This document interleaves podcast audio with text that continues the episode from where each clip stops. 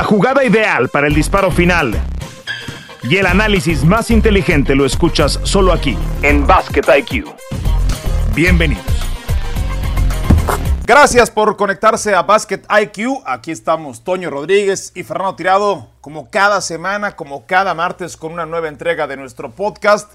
De las últimas con básquetbol de cancha, ya después vendrá el apasionante básquetbol de estufa, el movimiento del draft, eh, la liga de desarrollo, en fin. Pero por lo pronto todavía nos quedan al menos, bueno, ya no, eh, pueden ser máximo dos partidos, dependiendo de cuándo nos esté escuchando usted, pero estamos grabando esto en martes, así es que estamos justo después de que los Warriors han tomado la ventaja 3 a 2 y están a una victoria de conseguir otro título. Mi Toño, ¿cómo estás? Acaban los Celtics de desperdiciar, de echar por la borda la posibilidad de ser campeones de la NBA. No, no lo diría así bien, Fer, emocionado porque esta serie es larga, ya lo sabíamos. Un abrazo para todos. No, la respuesta es no.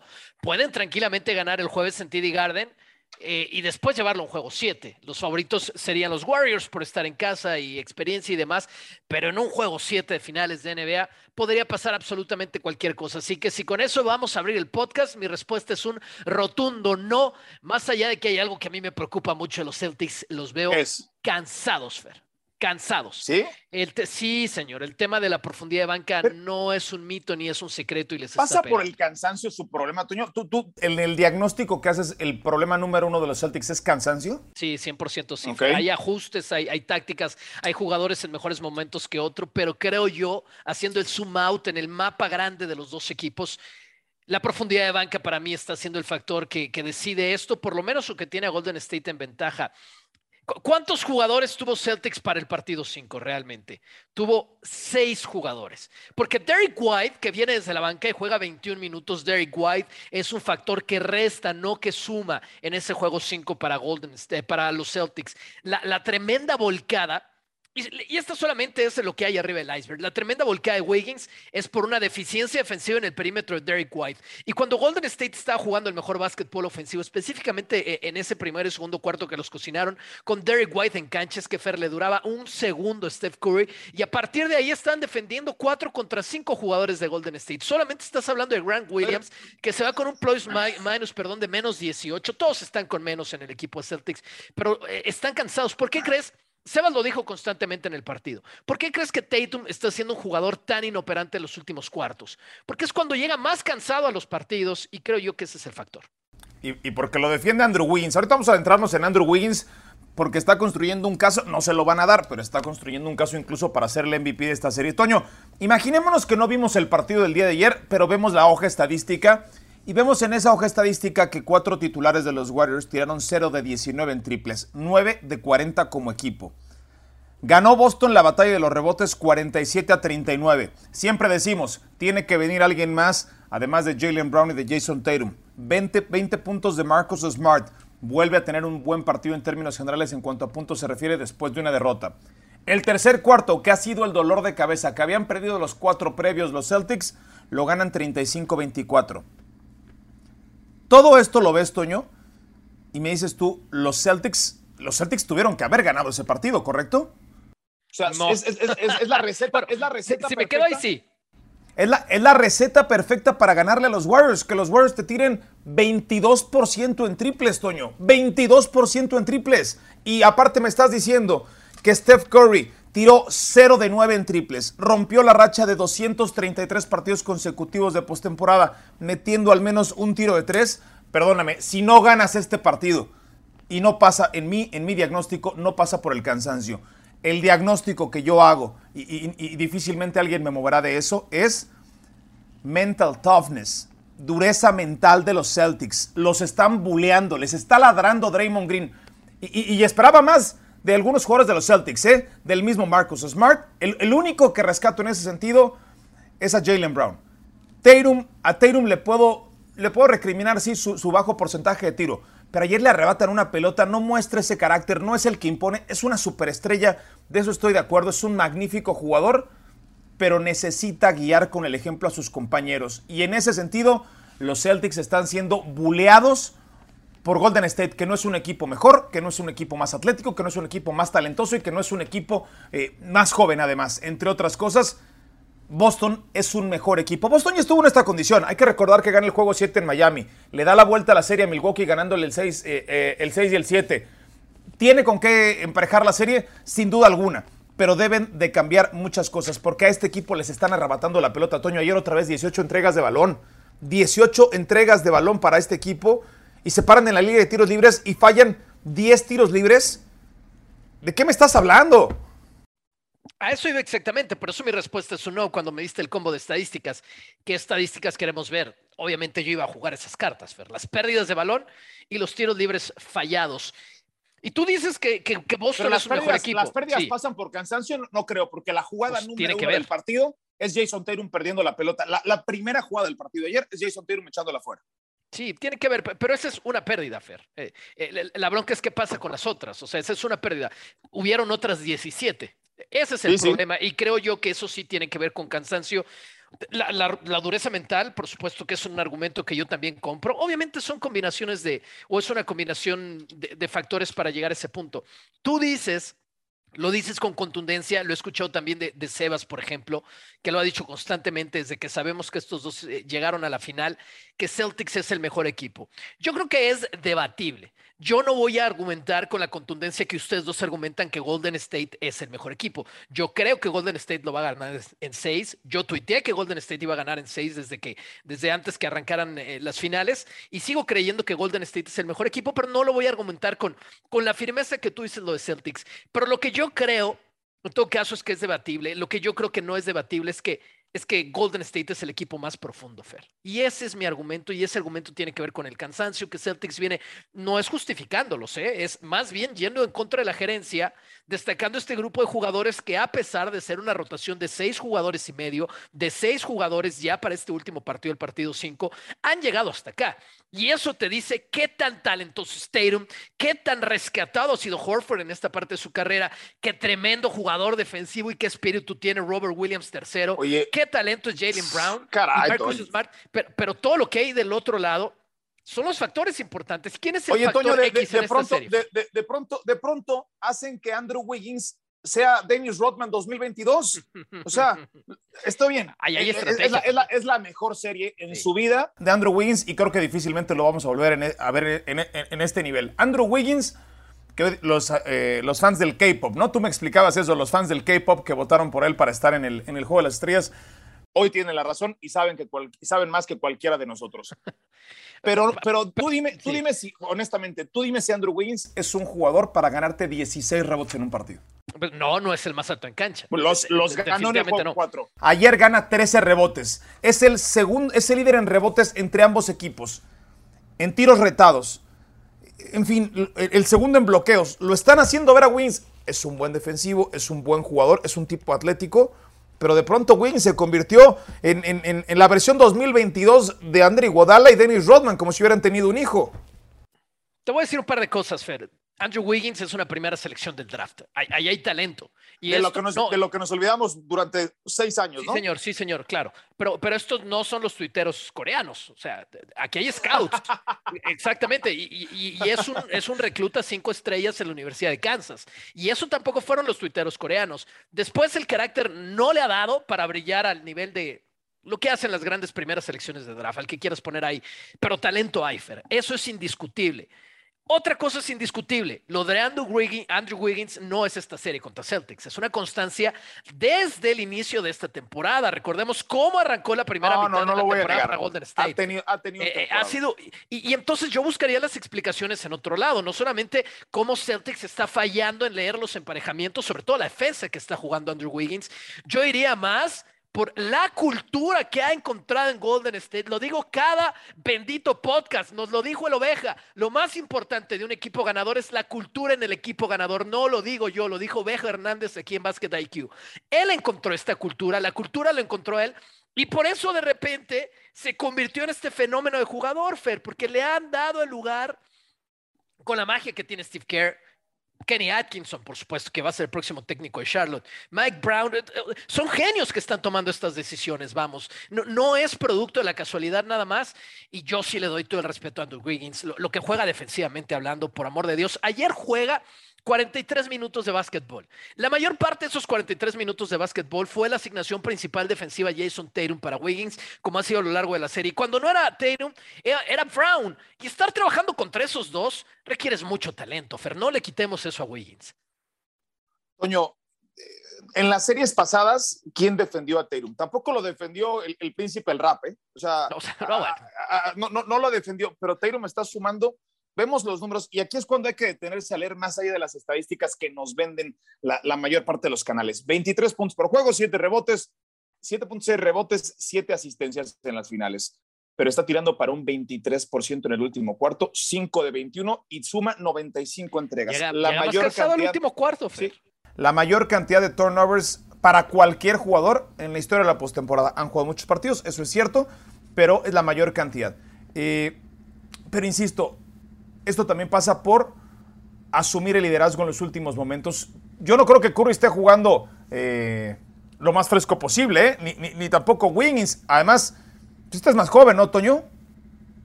Por lo que yo veo, es, el. O, el de, todos los jugadores estelares es el más joven. Pero, pero ¿quién tiene una rotación más profunda? Por eso regreso al tema de la profundidad de banca. ¿Quién tiene una rotación más profunda? Claro que todos están cansados, claro que todos están lastimados. Por eso necesitas jugadores de la banca, no es ningún secreto. Que te hagan el trabajo y le den descanso a los titulares. Es que de nueva cuenta, Fer. O sea, están jugando con seis jugadores, con cinco y medio, porque Robert Williams está jugando en una sola rodilla. ¿Cómo vas a poder competir al máximo nivel a series Juegas con siete, ¿no? Juegas con Grant Williams y con, Derrick White viniendo desde la banca. Juegas con esos siete, ¿no? Pero, pero Derrick White ayer no le ayudó nada a Celtics, Fer. O sea, defensivamente hablando, lo atacaron todo el partido. Todo el partido pero digamos, Pero digamos que White es el pool de, Golden State, es el equivalente. Porque también a Pool, esa es, la, esa es la discusión con Pool, que no es un jugador dos vías, ¿no? Oh, pero yo, yo no he visto esos triples de Derek White. ¿eh? Yo no he visto esos triples cuando el otro equipo estaba jugando el mejor momento, que fue el tercer de 15 puntos en las finales, sí, sí, sí los ha tenido. pero, pero lo que necesitas, creo yo, de Jordan Poole, ¿no? O sea, el, héroe es Steph Curry, el segundo es, sigue siendo Clay Thompson. Eh, a, lo que voy es, de acuerdo, atacan a Jordan Poole, está bien, pero está compensando del otro lado. Del otro lado ofensivo está compensando. ¿Qué está compensando Derek White? Con ayer, ayer no fue ese partido. Un ayer no fue ese partido un punto está compensando Derek White. Anotó un punto el día de ayer. Toño, no me puede decir que no fue la pieza clave en los juegos 6 y 7 contra Miami Derek White. O sea, lo fue, lo fue. Este es un eh, emparejamiento eh, distinto, sin embargo. Contra Golden State está promediando 14 puntos en las finales. Tampoco, tampoco el tipo está perdido, ¿eh? O sea, no, no, no es, no es eh, cascajo que está metiendo desde la banca. No, a ver, mi tema no es con él. Mi, tema es con la profundidad, Fer. Mi tema no es con él, es con la profundidad. Ok, eh, ayer le ganaron el partido de ajedrez. Pero bueno, se vale diferir, ¿no? Sí, se vale diferir, de acuerdo. Y si Derek White tiene un mal partido, y si también tiene un mal partido Grant Williams, entonces, ¿qué haces? Nada, no, no tienes absolutamente nada más que hacer. Ayer, Toño, les ganan incluso la batalla de puntos en la pintura. 50-36 se la gana Golden State a Boston, cuando hemos dicho hasta el cansancio que este equipo es más largo, es más físico, tienen al mejor bloqueador como lo es eh, Robert Williams. Bueno, ayer ni siquiera en eso. Y a mí, a mí me parece que entonces, si lo pudiste hacer contra Yanis, si lo pudiste hacer en tus otras dos victorias de la serie, lo has dejado escapar en los juegos más importantes, porque Boston tenía el control. Tenía, estaba sentado en el asiento de conductor en estas finales de la NBA y ahora están contra las cuerdas. La champaña se va a poner a enfriar el jueves en Boston y vaya humillación si es que este equipo el jueves a las 8 de la noche pierde ese partido, que puede ser el último de la temporada. No habían perdido juegos consecutivos desde marzo. En marzo, cuando por cierto alinearon eh, a, jugadores de banca y perdieron dos partidos de forma consecutiva. Se les está yendo una serie que tenían en la bolsa y, la otra, Toño, hay que ponerse de pie y hay que darle a Steve Kerr ya. Si estaba considerado en la conversión de uno de los mejores cinco entrenadores, bueno, me parece que se sube a ese escalón, ¿eh? Se sube quizás al escalón ahí con los Red Auerbach, con los Phil Jackson, con los Pat Riley, ahí está ya. Eh, eh, Steve, Kerr, porque lo que ha hecho, tirado las cartas de Peyton, recuperándolo, lo, que ha hecho con, eh, obviamente Jordan Poole, metiéndolo a la rotación a pesar de que siguen abusando de él en defensa, los movimientos que ha hecho para los, switches de defender a Jalen Brown, Jalen Brown, que, yo hasta ayer lo tenía como el MVP de la serie para los Celtics, ya no estoy tan seguro de que lo sea, pero en fin, lo de Steve Kerr es, eh, alucinante para mí la, manera en la que está coachando. Sí, muy, muy bien cobijado, además como hemos dicho con Atkinson. No, pues cuando, cuando Steph Curry tiene un juego de esos de 0 9, yo no me imagino, y lo, y lo, tuiteaba, y obviamente muchos se me venían encima. LeBron James tiene un juego de 7 de 22 en finales, y yo creo que su equipo pierde por 15, 20 puntos, Toño, ¿no? Pues estás hablando entonces de eso. Ayer le dieron un hall pass, ayer le dieron un hall pass a Curry de tener un partido para el olvido, claro, venía del de 43 puntos, pero parece que se quemó todas allá. Ya se había acabado las canastas. Pues sí, mira, fueron 23 asistencias de Golden State. Igual no es esta serie, no es el partido 5. Es el equipo con más asistencias a lo largo de esta temporada regular. Es eso, Fer. Y no nos debería extrañar. Un equipo profundo, un equipo que juega muy buena defensa, un equipo que pasa muy bien el balón, un equipo con mucha química y con muy buena cultura. Esa es la definición de un equipo campeón. Y eso están siendo los Golden State Warriors. Entrando el tema de Steve Kerr en la posmodernidad del básquetbol. Perdón por ese término. Vamos a decir. Sí, sí, sí, de, Michael Jordan para acá. Después de, Larry Bird y de, y de, claro. y de Magic Johnson. Ya en la época de los noventas, como que, ya lo tenemos en YouTube de una forma un, poquito más visible. Ha habido tres grandes, cuatro grandes dinastías. Y han sido dos de Phil Jackson, que fueron los Lakers, que fueron los Bulls, bueno, los Bulls, los Lakers, obviamente los Spurs de Popovich, y esta es la cuarta Fer, y es de Steve Kerr. Por eso yo coincido contigo que Steve Kerr merece ese lugar. Qué, locura. Bueno, vamos a tomar un respiro y vamos a rezar para platicar de Wiggins. Eh, a mí no, no me deja de llamar la atención lo que está haciendo Andrew Wiggins. El día de ayer en el último cuarto, 10.5 rebotes, 5 de 6 desde el campo y un plus minus de más 15. Se adueñó, fue el papá del último cuarto y, bueno, pues hizo ver muy mal de nueva cuenta Jason Terum en los últimos 12 minutos. Vamos a platicar de eso y qué tiene que hacer Boston para mandar esto al séptimo juego. Vamos a la pausa y regresamos. Esto es Basket IQ. Regresamos.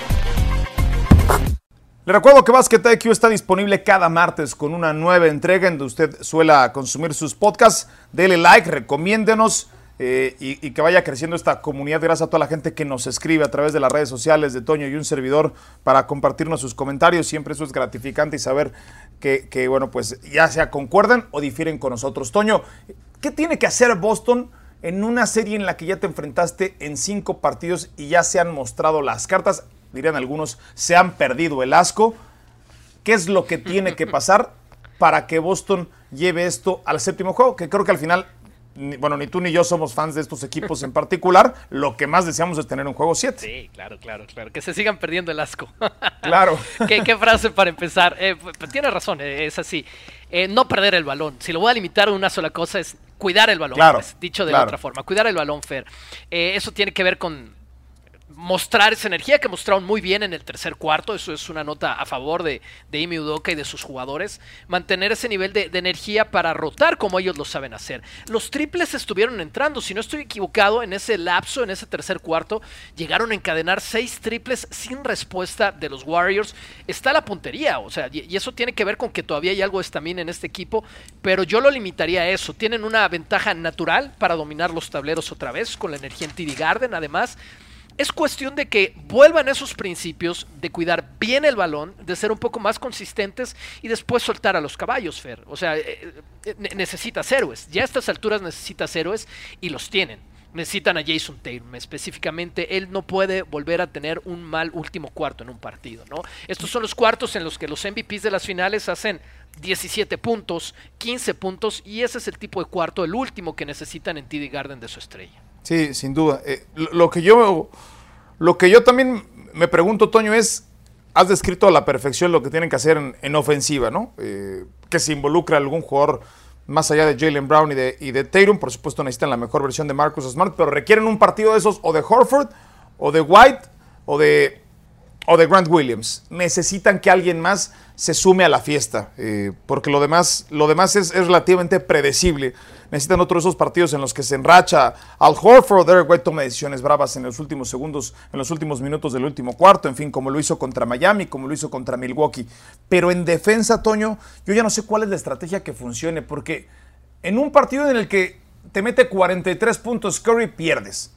En un partido en el que Curry te tira 0 de 9 en triples, pierdes. Ya, ya hiciste ya tuviste los dos escenarios y quizás corriste las dos apuestas, pero ya te demostraron que te lo pueden ganar con Curry y sin Curry. Creo que ese es el dilema que no deja dormir ahí Mudoka. ¿Cómo va a apostar en defensa para ese juego número 3? qué es lo que tiene que hacer. Aunado que tiene algunos otros problemas, ¿no? No tienes un point guard natural, eh, tienes algunas otras cosas en las que poner atención. Pero ese, ese debe de ser el, meollo de todo el asunto. ¿Por qué? Porque el juego, el juego anterior en, Boston, Toño, lo tenían dominado. Eh, pues durante tres cuartos prácticamente. Se les vuelve a escapar en el último cuarto con ese triple que mete, eh, fue el momento en que toma la ventaja, si no me equivoco, 83-82 Golden State. Pero ¿qué va a pasar en defensiva? ¿Quién va a asumir esa responsabilidad así como si lo está asumiendo? Eh, del otro lado, Andrew Wiggins. Sí, a, mí, a mí me parece que ese no es el mayor problema de los Celtics. Son la mejor defensa de esta temporada los principios, la filosofía están ahí, todo ese switch, es un equipo que switchea todavía más en porcentaje de posesiones que Golden State, que parece que inventaron el switch en esta época de la NBA, switchean todavía más y los limitaron a 104 puntos eh, en este juego que perdieron. Limitar a Golden State a 104 puntos, yo creo que habla bien de la defensa de Boston. El problema para mí, los huecos, esa enorme grieta por donde está llegando el daño, está en los 22 puntos que recibieron en pérdidas de balón empiezas a jugar defensa cuidando el balón, Fer. Porque puedes enfocarte en el perímetro, tienes aleros muy largos para defender en el perímetro. Tatum Brown, por supuesto que puede, puede ir a cubrir, bueno, él siendo un guardia, pero puede ir a cubrir esas posiciones que decimos del mejor defensa del año en Marcus Smart. Y quien esté adentro de Golden State no hay problema, lo, puedes marcar uno a uno. Quien me pongas ahí lo puedes marcar uno a uno si juegas aún con una alineación pequeña del lado de Celtics, pero tiene que cuidar el balón, Fer. Limitaron, insisto, a Golden State a 104 puntos y creo yo es, es, poner tus, tus, tus, naves, tus cartuchos en lo que te trajo tan profundo, que es en ese switch defensivo si vamos a ese lado de la cancha yo creo que, la clave, perdón que regrese al punto, es no perder el balón, que, no te hagan más de 20 puntos por entregas, porque ahí sí tienes demasiado que compensar. Necesitas tu alfa dog en esa versión, en, macho alfa, eh, lomo plateado, encabezando a este equipo en lo moral. Eso es lo que necesitan. Mira, yo le, yo le puedo criticar muchas cosas a, Draymond Green y, y me puede caer muy gordo por mucho tiempo pero el tipo ayer sale con una actitud, como salió en ese juego número 2 para empatar la serie final. Sabe que está pasando por un muy mal rato en la ofensiva y los invito, claro, después de escuchar Basket IQ, todos los episodios que tenemos, si es que por ahí tienen un rato libre, para escuchar el podcast de Draymond Green. Que, que Draymond Green hablaba y reconocía justamente eso, ¿no? el momento complicado que está pasando, sabe que no sus niveles de confianza en ofensivas no son los mismos, que no está metiendo los tiros que solía meter, pero el tipo, ¿qué tal sale en el juego de ayer, Toño? O sea, clava la pelota en la primera oportunidad que tiene, mete no sé si la primera o la segunda canasta del partido para los Warriors, obliga a los Celtics a pedir un tiempo fuera.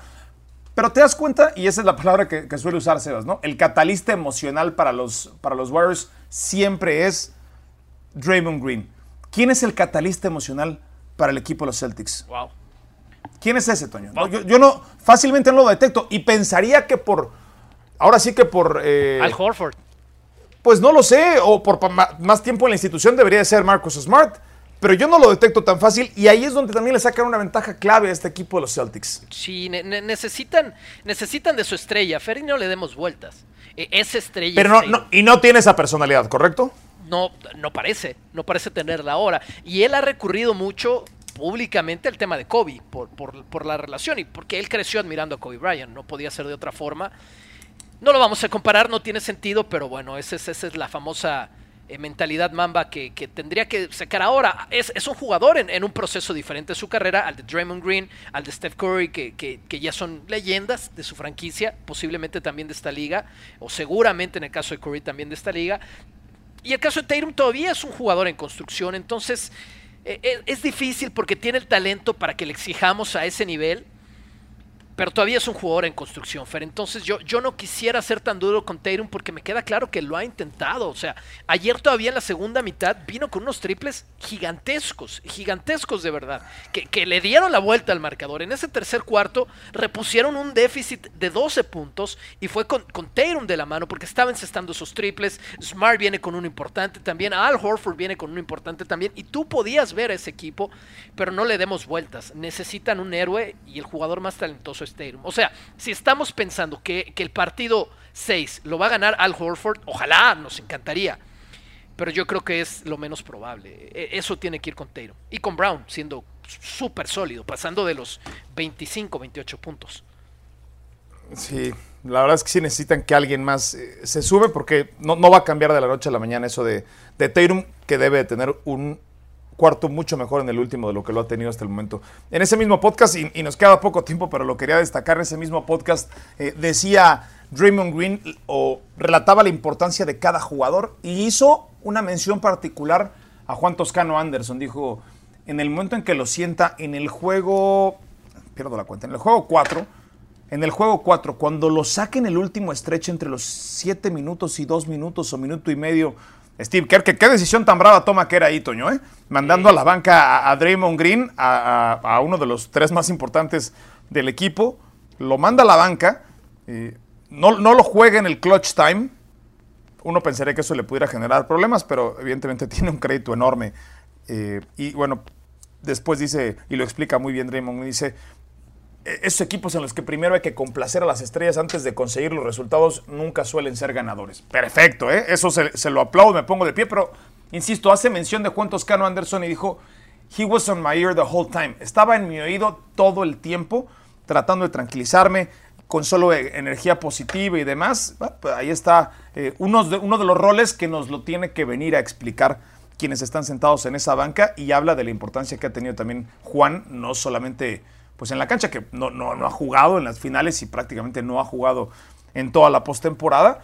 Pero, pero bueno, habla de lo unido que está y también del peso que tiene, porque ojo, Draymond Green tampoco le va a hacer caso a cualquiera, ¿no? Entonces, sí, no, no, no, eh, pues ahí sí como, de, quedar bien. Como dicen ellos, exacto, shout out para, para Juanito Toscano. Toño, eh, ya nos vamos a despedir. ¿Se va o no a siete juegos la final de la NBA? Yo pienso que no. Yo, yo, yo eh, regreso a como comencé. Ve, a los Celtics cansados y me queda muy claro que Golden State va a salir a comérselos. Ellos ya estuvieron en una situación así contra los Caps en unas finales, las primeras que ganaron, o las segundas, las segundas debió haber sido, porque las últimas las barrieron contra los Caps, pero iban en algún momento perdiendo 2 a 1 y ganaron tres consecutivos. No porque haya pasado antes, va a pasar ahora pero ve a los Celtics cansados y veo la profundidad.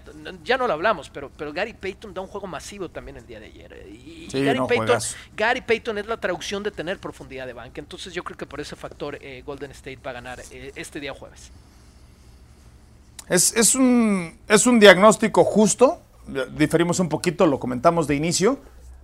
Eh, porque los, los Celtics han tenido ciertos breaks, ¿no, Toño? O sea, le ganaron justamente a Miami sin el mejor hombre de su banca como Tyler Hero.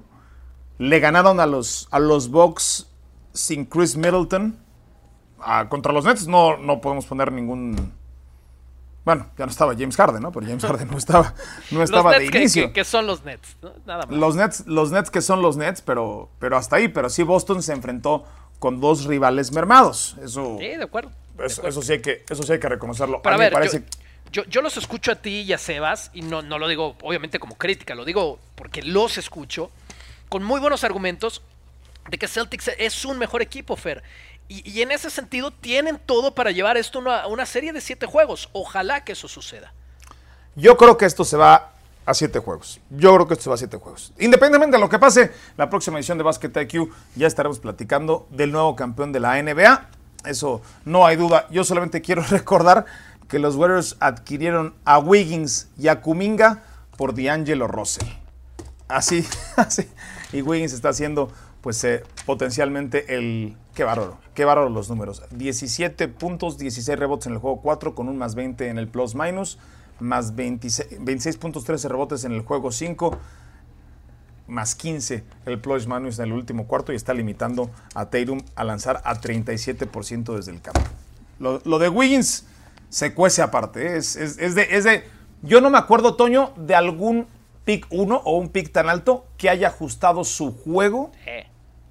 O, sí, ¿no? ¿no? sé si esa es la, la definición correcta o haya bajado sus expectativas de ser draft número uno o de pick número uno para hacer lo que hoy está haciendo y lucir como está luciendo. Habrá, habrá casos que, vale la pena comparar, pero yo lo ponía así ayer en Twitter, Fer. Es, es el, la primera selección global mejor tapada de la historia moderna de la NBA. Sin duda alguna. Bueno, yo sí creo que se van a 7, Toño. Ojalá y se vayan a 7 ojalá, y, yo, disfrutemos de ese juego el domingo. Yo estoy ahí. Salen los Celtics como favoritos en las apuestas por 4 puntos para el jueves. Lo único, que les, lo único que les digo es escojan un bando y juegan money line. Se ha cubierto el money line todos los juegos. O sea, no, la, línea no ha, no ha, jugado, no ha sido factor los puntos. El spread no ha sido factor. Eh, síganos en redes sociales, ahí estamos compartiendo pics. Yo el día ayer di el de los... Las proporciones están buenísimas. Di la proporción de altas de los puntos de Marcus Smart, que después de, perder siempre ha anotado más de 18 puntos. Ayer mete 20. Y yo mañana, eh, bueno, más, más cerca del, del jueves estaré compartiendo mi pick creo que irá por Jason Tatum. Espero que Jason Tatum no me deje abajo. Pero bueno. Toño, te mando un abrazo. Bye, Fer. Hasta acá, Basqueta IQ. Y hablaremos del nuevo campeón de la asociación. Gracias.